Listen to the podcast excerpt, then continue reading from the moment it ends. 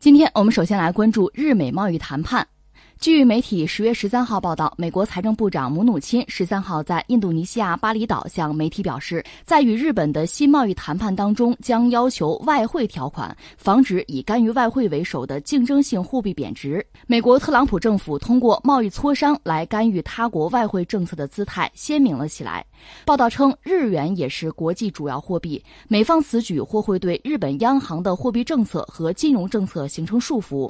对于日本政府来说，外汇条款和农产品开放都是难以接受的。关于外汇条款，在北美自由贸易协定重新谈判中也被纳入了协议内容。在美国与韩国的 FTA 重新谈判当中，禁止引导货币贬值被写入了附件。这是美日之间贸易谈判的一个最新的动向吧？这个确实非常耐人寻味，因为时间节点摆在这儿。你看，一个呢，就是安倍访华这个事情基本上已经定下来了，就是月底。那么中日关系，呃，包括。甚至尤其是经贸关系，这当然引起大家高度的关注。那么，如果中日在经贸领域呢有新的合作，甚至有突破性的进展的话，这应该说是会震撼世界。因为昨天我们讲安倍也谈到说，希望双方在所有领域都有合作。我也曾经谈过，你看“一带一路”，这对方也明确表达了这个支持啊、参与的态度。那么，比如像 CPTPP。是不是意味着中国会重新的审视、重新的思考有没有加入的必要？在之前呢，关于 CPTPP 的成员国对中方挥动橄榄枝的新闻一再出现，所以这个当口呢，美国的态度就非常有意思了。当然，美国的态度不会对我们形成什么影响，但是多多少少对日本肯定会。形成某种影响，哪怕是心理上的压力，也够他喝一壶的。那美国倒没有直接表达对中日之间在经贸领域合作有什么新的这个态度，因为毕竟这事儿还是将来时，而不是一个确认的事实哈。美国和日本之间在原有的这个经贸格局上会做什么？现在美国的态度有啊，就是在关税之外又涉及到汇率的问题，等于说给日本方面增加了一个紧箍咒。我们现在看到的新闻就是这个意思，就是在安倍访华之前，在美日的贸易的关系上，美国方面有了一个态度，这个态度对日本来讲形成了某种前置，是一种约束。第二个是什么呢？说到中美之间，目前因为我们知道贸易摩擦在进行过程之中吧。另一方面，最新的数据显示就很可笑了，就是九月美国的对华贸易逆差是三百四十一亿美元，这个和去年同比是增长了百分之十三。所以有美国媒体干脆说说美国对华贸易逆差创了新高，特朗普的战略是不是正在失败啊？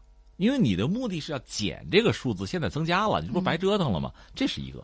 另外再一个是什么呢？就回顾一下历史吧。说到汇率，我们就马上想到了广场协议。就上个世纪一九八五年的时候，美国和一帮小兄弟，就西方国家是要求日本日元升值，日元就升值了。升值之后一发不可收，因为日元升值带来一系列的问题。比如说出口受阻等等等等，这个日本人应该说是记忆犹新吧？这实际上是心中的心理阴影啊，是创伤啊、伤痕啊，一直到现在，日本经济其实也没能再恢复上个世纪就是七八十年代那个高速增长的势头。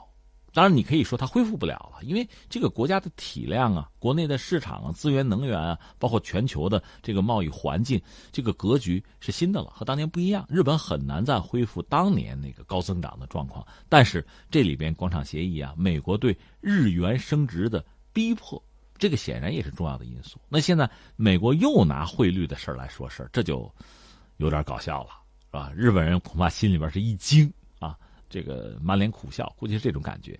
另外呢，说到汇率，特朗普政府呢现在想把中国列为汇率操纵国，但是呢，财政部找不到任何的证据。根据汇率操纵国的标准，一个国家必须要满足三个条件：对美贸易顺差至少二百亿美元，经常账户盈余超过国内生产总值的百分之三，一再干预外汇市场。目前呢，中国只满足了第一条。二零一七年，美国对华贸易逆差达到了三千七百五十亿美元，这是他们的统计。但是你要说就逆差超过二百亿的多了，韩国都得算，现在算不算不知道，因为这个新谈了嘛，看这个结果哈。所以按照你说的这三点三条来讲，中国是满足第一条，世界上满足第一条的国家太多了。那至于第二条，中国非常难满足，或者说就不可能满足在哪儿呢？因为我们盘子太大，我们整个这个是经济这个盘子大概得有将近就十二十三万亿美元这个样子吧。美国不是十九万亿吗？这么大的盘子，那百分之三不好凑。